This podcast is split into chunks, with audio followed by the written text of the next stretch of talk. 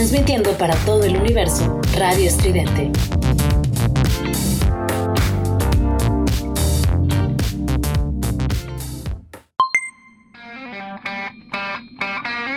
Esto es Giant Metal Robot Tour con Juliet Vampiro y Eric Contreras Ayala.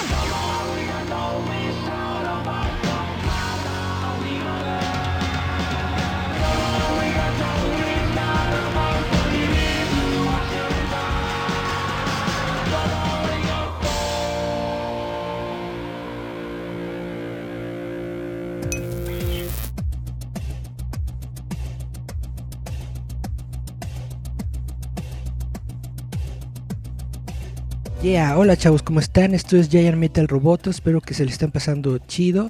Estamos aquí en una plática muy interesante el día de hoy. Tenemos a Lorena Mancilla que nos va a platicar sobre el evento Mega XP. Se llama Mexico Game Experience, ¿no? Así es, pero decimos de cariño Mega XP o Mega XP, como le quieran decir. Perfecto, pues platícanos, ¿cómo está esto de que va a ser online en esta, en esta ocasión? Sí, bueno, les platico. México Game Experience o Mega XP normalmente, y en sí su esencia es que somos un evento, más que un evento, yo le llamo una experiencia de juegos de mesa, fantasía, rol, TCG, porque, bueno, cuando juegas los juegos de mesa, los vives. No hay otra forma de mesa que cuando te. O no hay otra forma de que cuando juegas un juego de mesa, pues lo tienes que jugar. Te lo pueden platicarte. Sí, mira, juegas, pones las cartas, haces esto, haces aquello. Y pues siempre te quedas con la idea confundido, pero siempre le vas a agarrar la onda a un juego hasta que pues lo juegas y es de, ah, ya, ya lo entendí, ya me enamoré lo amo, lo adoro y pues eso es Mega XP, es un evento en esencia de que cuando vas eh, te vas a quedar las horas o todo el evento jugando.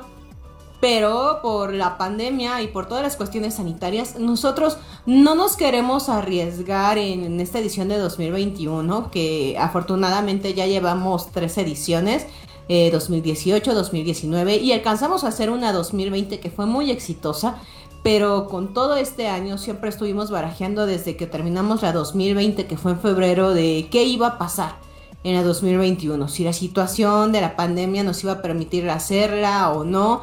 Y decidimos que no queríamos arriesgar al público porque pues los juegos de mesa es algo muy presencial, pero afortunadamente con toda esta cuestión han surgido muchas plataformas para jugar en línea los juegos de mesa la gente, al contrario de lo que fuera a parecer, ha, aumentado la industria de los juegos de mesa. Han surgido un sinnúmero de juegos de mesa, la venta de ellos ha aumentado y hay muchas plataformas en línea para jugarlos. Así que nos animamos a hacer una edición online para este año está bastante interesante. Como bien dices, uno tiene que experimentar el juego de mesa para poder adentrarse y pues realmente conocer de qué se trata todo esto. Desafortunadamente yo lo he dicho varias veces, a mí me gustan mucho los juegos de mesa, pero no tengo nadie con quien jugarlo. Entonces, justamente como bien dices, estas plataformas online que nos permite jugar con otras personas que no están en el mismo lugar que nosotros, pues es lo que a mí más me atrae de todo este tipo de, de pues de actividades. Y además como también estabas comentando tuvieron mucha suerte el año pasado no porque hicieron su evento justamente antes de que comenzaran todas las restricciones de la pandemia.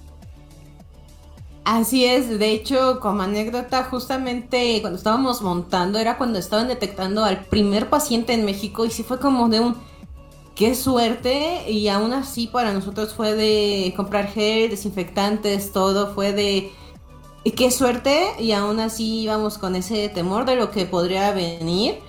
Y fue una edición muy exitosa, pero también ya hablábamos de qué era lo que nos preparaba para el próximo año en panorama de evento. Cerrábamos con una gran edición, con una gran asistencia para hacer un evento nuevo. Cerrábamos con 5.000 asistentes y hablamos de somos un evento nuevo y no solo nuevo, sino también eh, un giro muy nuevo, no había eventos de juegos de mesa de esta magnitud, un evento propiamente de que solo nos enfoquemos a los juegos de mesa y tener esa asistencia, estábamos muy felices de ver crecer eh, tan, al público y la gente interesada en el hobby aquí en México.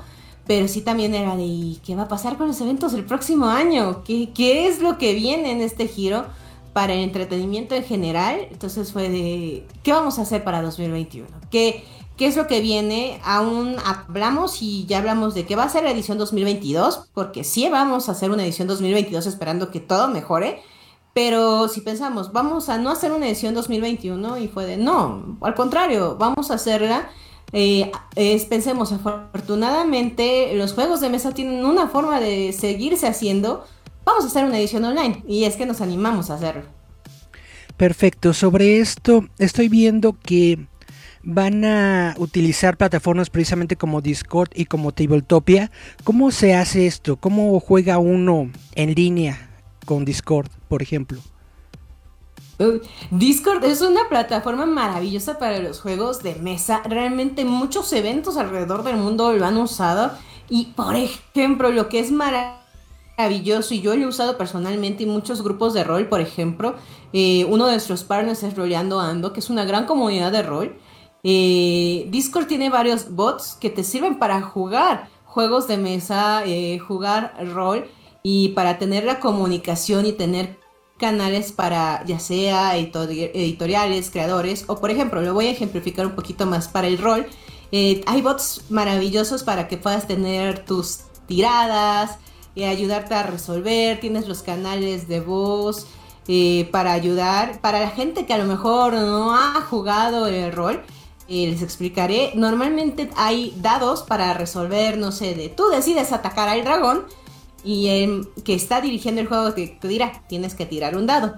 Bueno, Discord es la plataforma, existen estos bots que te van a ayudar a hacer esta tirada. El máster te dirá, va a hacer esa tirada. Entonces, eh, Discord es maravilloso en ese aspecto. Tiene estos bots que te ayudan, por ejemplo, a hacer esto. Y tenemos a Roleando Ando, que son una comunidad de rol que ya tiene mucha experiencia en esta, en esta cuestión tiene, ya sabe cómo usar esta plataforma y nos va a estar ayudando dirigiendo varias partidas de rol eh, de diferentes juegos, tanto para principiantes como para más avanzados, así como dando algunos talleres. Entonces en esa parte eh, nos encanta lo que vamos a tener para los de rol. Para las otras cuestiones vamos a tener canales para lo que son para editoriales. Y lo que aquí hace es que se juntan las personas, llegan a este canal y es de yo quiero jugar este juego, este y de ahí te dirigen a dónde es la liga de juego. Entonces, este canal funciona más como el lobby, primero de eh, a dónde voy, a dónde quiero ir, y ya luego te dirigen a los otros lugares para jugar. Entonces, digamos, es como la plataforma de bienvenida para luego dirigirte a dónde más jugar. Lo bueno también de todo esto es que no es algo que vaya a tener costo. Así que es muy amiga perfecto. Eso está genial, que, que todo va a ser gratis, ¿verdad? Gratuito. Sí. Y esto de Tabletopia, no sé qué es, nunca lo, he ocupado. ¿Nos puedes platicar de esta plataforma? Sí, claro. Como les decía, a raíz de la pandemia existían antes muchas plataformas que tuvieron ahorita un boom. Tabletopia, eh, Tabletop Simulator y otra que es más popular, eh, Board Game Arena. Son plataformas en donde puedes jugar juegos de mesa en línea las personas tanto suben sus creaciones como editoriales grandes. Eh, tienen ahí sus juegos de mesa y algunas tienen costo, pero hay otras que son, puedes, encontrar juegos de mesa como ajedrez y te puedes poner a jugar, pero Tabletopia, por ejemplo, te deja tener ahí, ver quiénes, qué personas están esperando que alguien se siente ahí a jugar y tú te quedas ahí esperando, ahí ves, ah, esta persona está esperando, alguien se siente, tomas tu asiento y te puedes a jugar con esta persona. Entonces, Tabletopia es una plataforma muy bonita en ese aspecto. Te dice, sí, hay juegos con costo, pero mira, todos estos están gratis y puedes jugar con personas de muchos otros países. Suena bastante interesante, está muy bueno y ahorita estamos platicando de conferencias. ¿Cómo van a ser las conferencias? Las conferencias van a estar gratis. Vamos a subir próximamente los horarios y las vas a poder ver a través de Facebook Live o YouTube Live, dependiendo cuál te acomode, porque cada quien tiene sus preferencias. Vamos a tener conferencias de, con diferentes targets, si te interesa la educación, si te interesa crear juegos de mesa y también vamos, gracias a un poquito, sí, con todas las tecnologías vamos a tener autores de juegos de mesa internacionales, que esperamos tener el anuncio más pronto de lo que esperemos. Pero bueno, con todo esto de la comunicación es mucho más fácil que traer al autor a México, que el autor se nos una en línea y nos hable más de su experiencia de, cómo crear el juego. O si tienes preguntas de ellos, pues hacia ellos de los juegos que han creado, pues hacerle este tipo de preguntas. Eso está bastante genial que van a poder tener a los eh, invitados internacionales, pues básicamente sin tener que armar toda la infraestructura, ¿no? Que conlleva un invitado internacional. Y también lo que abre la posibilidad es que ya después de esto, el próximo año, pues ya sea más fácil que vengan. Claro. Ya, ya se corre la voz, ya la gente sabe que existen y entonces ya dicen, ah, este evento estuvo muy chido, vamos a ir de vuelta o cosas así, ¿no? Así es. Perfecto, pues van a estar los próximos 23, 24 y 25 de julio de 2021 de manera online. Pueden encontrar todos los detalles sobre el evento en el sitio web www.megaxp.com.mx, ¿es correcto? Así es. También nos pueden encontrar en Facebook, Instagram y Twitter como MegaXP o MegaXP Oficial. Perfectísimo. Bueno, ¿algo más que nos quieras decir antes de dar por terminada esta pequeña plática? Eh, pues que sigan jugando juegos de mesa, eh, que se cuiden y que no se pierdan Mega XP en julio. Perfecto, entonces estaremos ahí al pendiente para todas las sorpresas y que nos vayan a estar eh, mostrando de aquí a que se arme el evento para ver todo esto de los invitados y bla bla, lo pueden checar en roboto.mx. Te vuelvo a dar muchas gracias por haber estado aquí, por haberme dado un poquito de tu tiempo para hablar del evento. No, gracias a ti. Bueno, estuvimos con Lorena Mancilla, organizadora de Mega XP. Muy bien, vámonos a nuestro primer corte musical. Vamos a escuchar la canción Love is Like a Violin. El amor es como un violín del soundtrack de Cruella. Uh, y regresamos a las noticias ñoñas aquí en Giant Metal Roboto.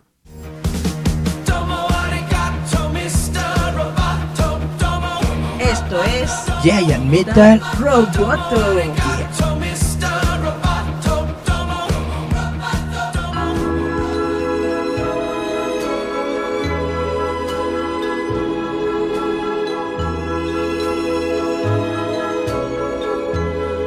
Love is like a violin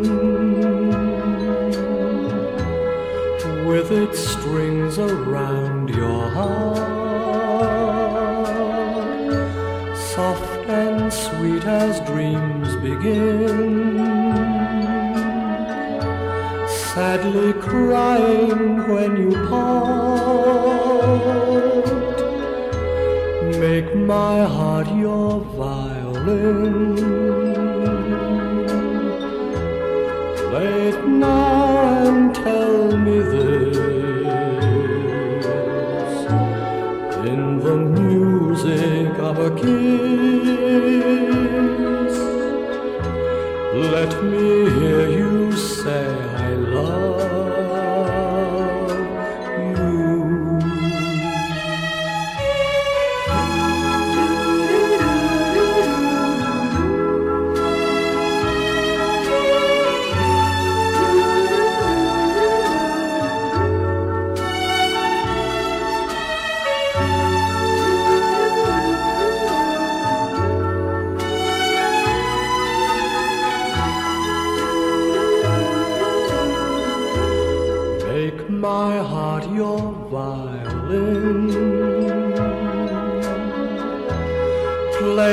now and tell me this in the music of a kiss. Let me hear you say, I love.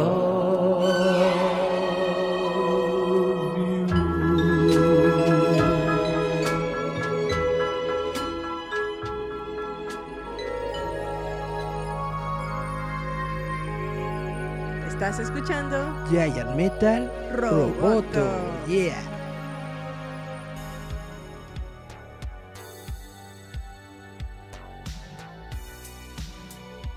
Vamos a darle pues a las noticias ñoñas de la semana. Vamos a comenzar con algo de los cómics. Resulta que si ustedes estuvieron eh, vivos en los noventas leyendo cómics, eh, seguramente supieron sobre una pequeña saga de Spider-Man que se llamó La saga de los clones. Es una saga que muchas personas detestan. A mí me gustó mucho, tal vez precisamente por esa onda de la nostalgia de que yo crecí con esta saga en los noventas.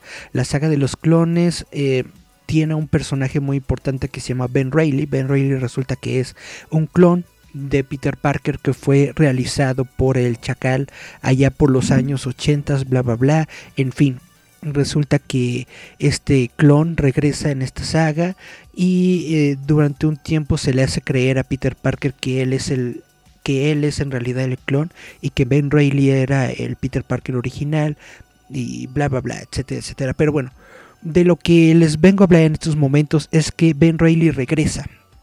Marvel vuelve a ser el clon. Marvel vuelve a ser al clon de Spider-Man de Peter Parker, el verdadero Spider-Man. O algo así. Eh, los años 90 realmente están vivos y coleando de nuevo en Marvel Comics. Tan pronto como el editor terminó su reinvención de Heroes Reborn, nos enteramos de que el clon de Peter Parker, Ben Reilly, regresará para reclamar el manto de Spider-Man. Este gran cambio de status quo comienza en The Amazing Spider-Man número 75 en septiembre.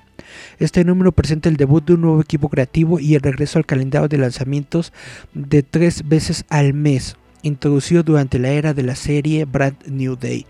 Yo, de hecho, por eso dejé de comprar cómics de Spider-Man porque estaban saliendo demasiados todo el tiempo, pero bueno. Ahora contará con equipos creativos rotativos, incluidos los escritores Seth Wells, Kelly Thompson, Saladin Ahmed, y Cody Seeger. Parece que el actual artista de, The Amazing Spider-Man, Patrick Gibson, escribirá y dibujará los próximos números de la serie. Marcos Sáenz le dio like a nuestro stream, muchas gracias, también nos compartió, gracias, gracias. El regreso de Ben Reilly llega en un momento particularmente bajo en la vida de Peter Parker. Tras la conclusión de la carrera de Amazing Spider-Man de Nick Spencer, Peter está lidiando con, un fracaso, con su fracaso como héroe, aparentemente hasta el punto de que está dispuesto a ceder el manto a su clon. La misión de Ben es demostrar que él es el mejor Spider-Man de todos e incluso tiene el respaldo de la misteriosa Beyond Corporation y un disfraz rediseñado. El editor Nick Lowe revela que el nuevo status quo fue desarrollado originalmente por Wells con Thompson y Acme incorporados para expandir esta saga en crecimiento y ayudar a la serie a cumplir con su nuevo calendario de tres meses.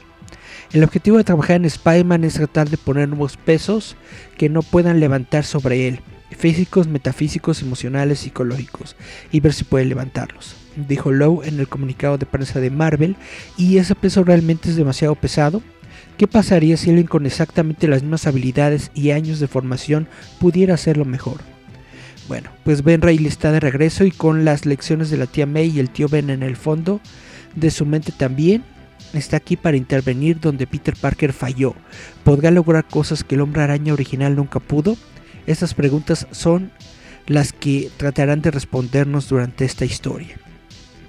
Según dice Love, cuando Seb Wells comenzó a construir esta historia, se hizo evidente que necesitaba una velocidad narrativa y un equipo de lo mejor de lo mejor para que sucediera. Así que reunimos a algunos de los mejores escritores y artistas de cómics para que se unieran a nosotros y la historia se hizo aún mejor, más grande y más sorprendente.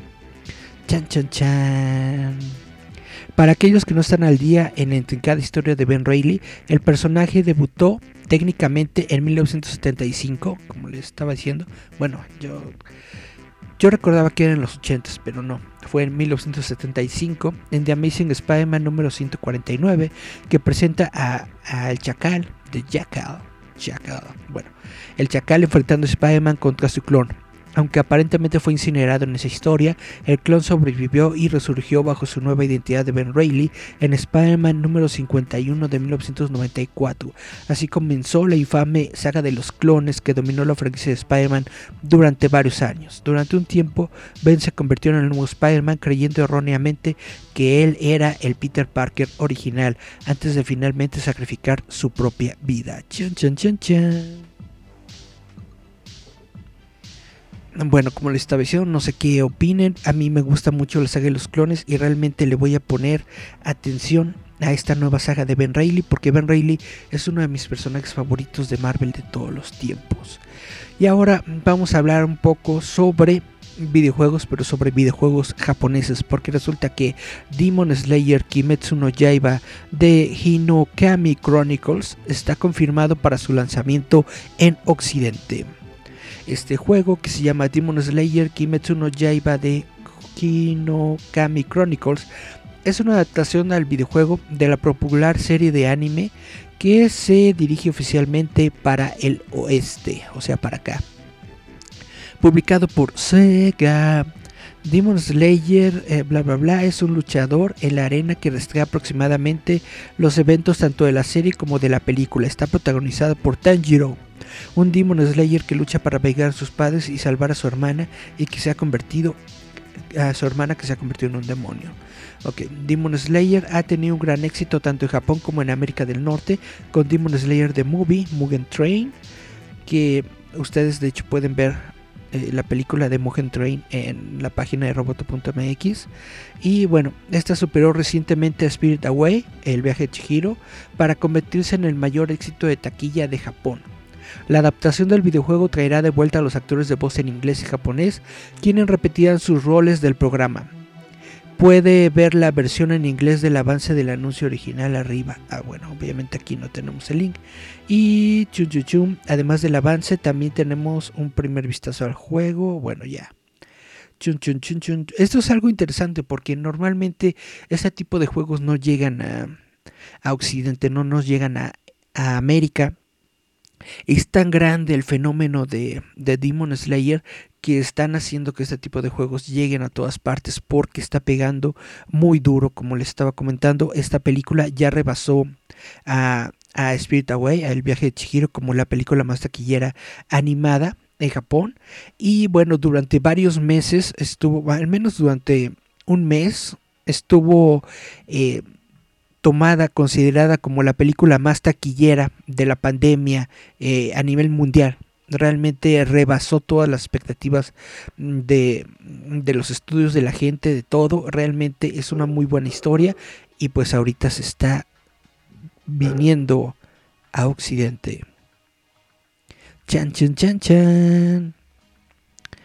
No tenemos mensajes, ¿por qué será? ¿Por qué será? Pero bueno, vamos a continuar con esto. Como les estaba platicando, estoy haciendo pruebas de transmisión simultánea. Estoy, se supone, en estos momentos desde Facebook. Eh, facebook.com diagonalroboto.mx estoy también transmitiendo desde YouTube YouTube en nuestro canal es Giant Metal Roboto G-I-A-N-T Metal Roboto y en Twitch, en Twitch también estamos como Roboto MX. Vamos a ver qué tal pega este experimento que estoy realizando en estos momentos. A ver si nos sirve estar en tres plataformas simultáneamente. Y bueno, vamos a continuar con noticias ñoñas. Esto es algo que me interesa mucho porque resulta que se está desarrollando una secuela animada de Smallville con los miembros originales del elenco. Somebody save me. Bueno, después de una represalia, después de una presentación sorpresa en el evento crossover Arrowverse del CW Crisis en las Tierras Infinitas, los fanáticos de Smallville pueden esperar aún más de Clark Kent de Tom Welling en el futuro. En una nueva publicación, el actor declaró que se está trabajando en una serie de secuela animada de Smallville con el actor Michael Rosenbaum también adjunto para repetir su papel del ex Luthor. Dice, Michael Rosenbaum y yo estamos trabajando en una serie animada para devolver la vida a estos personajes y utilizar la mayor calidad posible de miembros del reparto original. Dijo Welling, sin embargo, no se lo digas a nadie, es un secreto, todavía estamos trabajando en ello. Esto llegó a Twitter. Welling también insinuó un posible maratón de Smallville en el futuro, aunque el actor no proporcionó detalles. No está claro si la serie animada de Smallville volverá a contar los eventos de la serie original o retomará la historia donde se detuvo, con Clark oficialmente sosteniendo el manto de Superman. Esto es algo muy interesante. Si realmente realizan una secuela de Smallville de forma animada, a mí me gustaría verla. Ustedes saben, y si no saben les platico que de hecho Smallville tiene una secuela semi-oficial en cómic que, estuvo por ahí pues por algunos años. No sé si todavía siga, lo, desconozco pero pues tiene, tiene algunas historias más o menos, ¿no? Realmente Smallville es un, es un universo bueno de, de, Superman, perdón. Espero que lo sigan eh, utilizando y que lo sigan promoviendo. Ojalá lo podamos ver pronto. Y ahora nos vamos con un poco de tecnología porque vamos a hablar sobre Microsoft. Microsoft acaba de anunciar el Windows 11, un sistema operativo Windows de próxima generación. Durante el evento What's Next for Windows de Microsoft, el gigante de software dio a conocer su último sistema operativo Windows 11. Luego de meses de avances y una filtración accidental una semana antes, Windows 11 ofrecerá una actualización gratuita, según Microsoft, como lo hizo Windows 10. Yo, recuerdo que en su momento el Windows 10 también estuvo gratuito. Y ojalá pueda meterle este nuevo sistema operativo a mis otros equipos. Pero bueno, sucesor de Windows 10, el último sistema operativo de Microsoft introduce algunas mejoras en la interfaz de usuario como un nuevo menú inicio que ahora se encuentra en el centro de la barra de tareas. Eso no me gusta. A primera vista la interfaz de usuario de Windows 11 se parece a Windows 10 X cancelado, que era un sistema operativo que se planeó para dispositivos de doble pantalla como Surface Neo. Windows 11 también incorporará muchas características interesantes que se encuentran en las consolas de juegos Xbox Series X y S de Microsoft, incluyendo Auto HDR y una aplicación Xbox Game Pass integrada directamente en el sistema operativo. El sistema operativo también integrará Microsoft Teams y lo que es más sorprendente, Windows 11 admitirá y ejecutará aplicaciones de Android a través de una nueva tienda de Windows. Esto sí está bastante chido.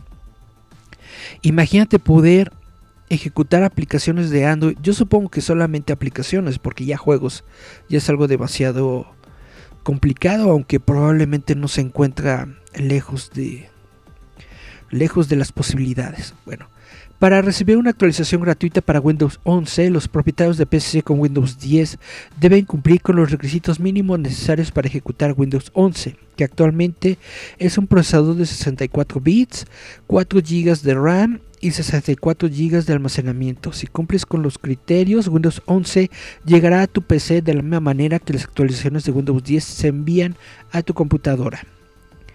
Uy, mis tabletas son de 1 GB de RAM, no creo que les bueno, se quedarán con Windows 10. Windows 11 se lanzará a finales de este año y estará disponible para descarga antes de la temporada navideña. Sin embargo, la versión beta se implementará en Windows Insiders a partir del 28 de junio. Oh my god, en cuatro días. Estoy en el Windows Insiders, pero la verdad no, no le tengo mucha fe. Yo mejor me espero. Si va a estar a finales de año, me espero a finales de año para tener el Windows 11. Ahora, esta noticia es muy interesante para mí en lo personal. Eh, se trata de que Lily Collins interpretará a Polly Pocket en la película de acción en vivo de Lina Dunham. Desde que capturó el corazón de los niños por primera vez a finales de la década de 1980, Polly Pocket ha inspirado juegos, muñecas, series web y programas de televisión patina, hace snowboard, compra, canta y exhibe una actitud cautivadora de poder hacer. Ahora, La Señora Pocket será el tema de un largometraje que será escrito y dirigido por Lina Dunham, la creadora de Girls. Esto es lo que no me late mucho porque Lina Dunham es como que mm, demasiado feminista, pero bueno. La estrella de Emily in Paris, Lily Collins, le dará su propio toque a Polly y conducirá la película además de interpretar el papel principal. Producirá la película, ok. La versión cinematográfica de la popular línea de micromuñecas se une a un grupo largo e intermitentemente distinguido de juguetes a películas que incluye la, la película de Transformers, la película de Lego, Max Steel o Acorazado de Mattel Films. ¿Se acuerdan cómo se llama? Battle, Battleship. A mí sí me gustó esa película, pero bueno. La división cinematográfica de la compañía de juguetes está trabajando con Metro Golden Mayer, MGM, en la película, así como con la productora Good Thing Going. Good Thing Going de Lina Dunham. La película se centrará en una niña y la mujer de bolsillo que forman una amistad. Órale. Cuando era un niño que estaba obsesionado con Polly Pocket, este es un verdadero sueño hecho realidad y no puede esperar para llevar estos pequeños juguetes a la pantalla grande, dijo Collins. Realmente yo tengo buenos recuerdos de Polly Pocket, realmente me interesa y me gusta que se haga esta película. Chan chan chan, aunque yo no sea el público objetivo. Déjenme tomar un poquito de agua.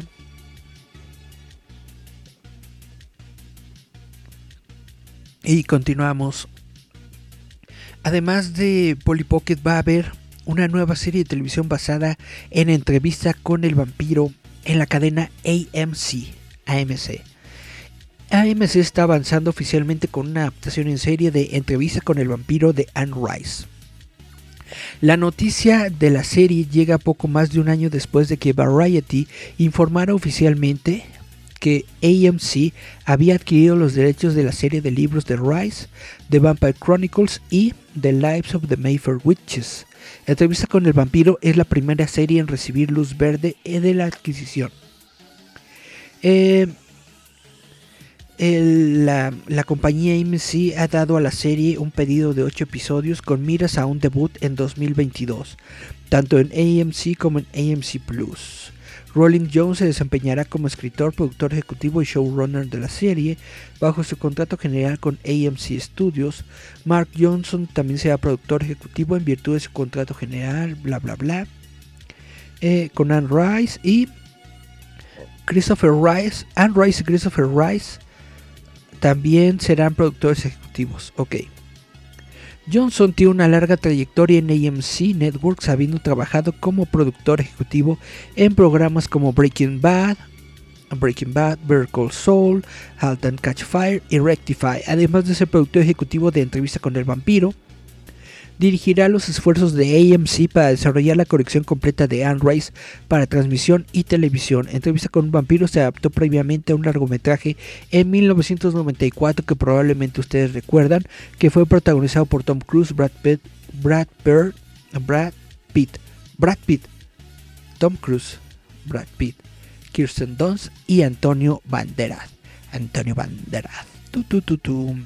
AMC es esta eh, empresa que también está haciendo eh, Breaking Bad y también está haciendo The Walking Dead. Entonces muy probablemente todas estas series las podamos ver nosotros aquí en Latinoamérica a través de Netflix. Porque es como estamos viendo esas otras series.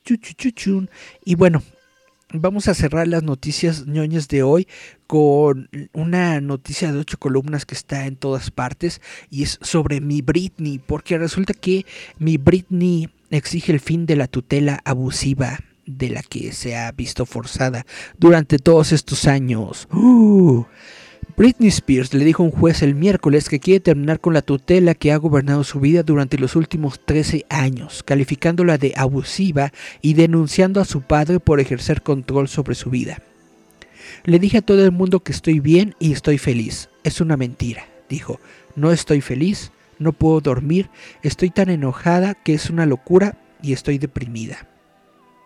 Spears habló ininterrumpidamente durante 24 minutos y le dijo a la jueza Brenda Penny que quiere tener su propio abogado, que quiere reducir sus citas de terapia y que quiere la libertad de casarse y tener un bebé. También dijo que quería demandar a mi familia por la forma en la que la han tratado. Dos veces, el juez tuvo que decirle que redujera la velocidad para que el taquígrafo de la corte pudiera transcribirlo todo. Ella relató un episodio en el que dijo que había fallado una prueba psicológica, después de lo cual su padre, Jamie Spears, le ordenó que fuera a un programa de rehabilitación. Lloré por teléfono durante una hora y a él le encantó cada minuto, dijo. El control que tenía de lastimar a su propia hija al cien mil por ciento le encantaba. También dijo que su padre ignorante y otros que estaban involucrados en la tutela deberían estar en la cárcel. No debería estar bajo la tutela si puedo trabajar y proporcionarme dinero y pagar a otras personas, dijo. Las leyes deberían cambiar. Spears pidió que la audiencia se realice en público, lo que marca la primera vez que se le escucha sobre el tema en años. Todo lo que quiero de ser dueño de mi dinero, que esto termine y que mi novio me lleve en su maldito auto, dijo. También dijo que la tutela le impide casarse o tener un bebé. Tengo un DIU, DIU dentro de mí en este momento para no quedar embarazada, dijo. Quería sacármelo para poder empezar a intentar tener otro bebé, pero este supuesto equipo no me deja ir al médico a sacarlo porque no quieren que tenga hijos. Básicamente esta tutela me está haciendo mucho más daño que bien. Merezco tener una vida.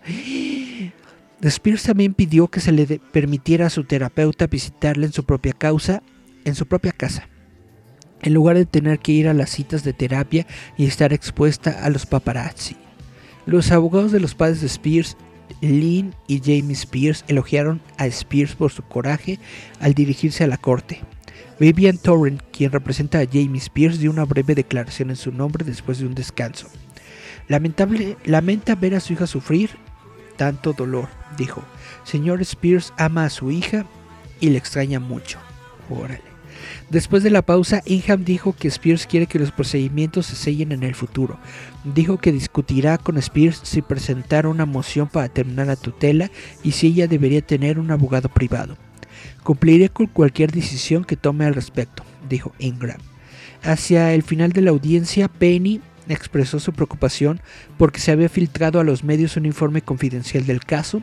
También cerró una transmisión de audio en vivo de la audiencia después de enterarse de que se estaba transmitiendo en línea. Pues bueno, está muy complicado el asunto de, de Britney Spears. Ustedes saben que esta tutela eh, se inició con su padre después de que parece que Britney Spears tuvo pues varios eh, episodios de, esquizofrenia y, y, bueno, est- estuvo muy mal la, la, la cantante, la persona, y tuvo que entrar eh, su papá al quite, entró con abogados y todo esto para justamente tener control de todo lo que sea Britney Spears porque él no la considera capaz de controlar su propia vida.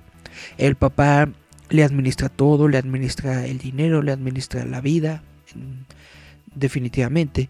Y pues a- obviamente a la Britney no le gusta nada de esto y esta es la primera vez que está hablando públicamente, o sea, ya se había dado a conocer, inclusive está el movimiento este de Free Britney, hay un documental y todo esto, pero es la primera vez que Britney Spears está hablando ella abiertamente y de forma personal al público sobre lo que está ocurriendo y pues sí está complicado porque eh, en un principio vaya yo entiendo la yo entiendo la situación del padre de que te das cuenta de que, de que la, la morra está malgastando el dinero y tirándolo a todas partes y solamente está en, en, en- en drogas y rock and roll, pues sí tratas de hacer algo, ¿no?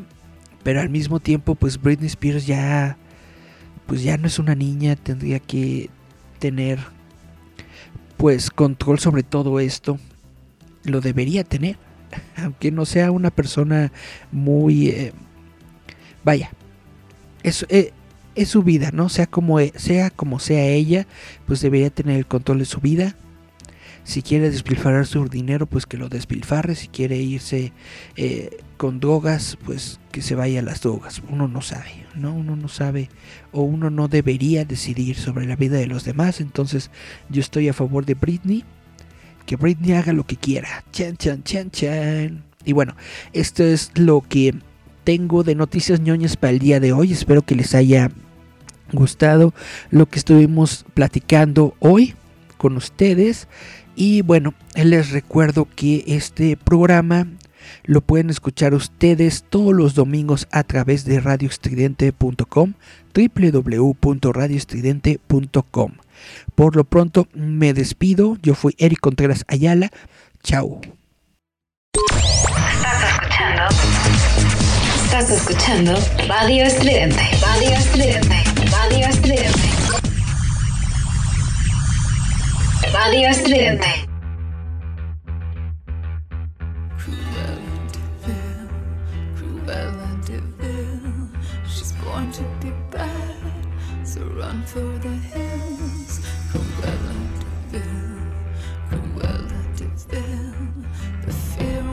Face, it gives me a thrill.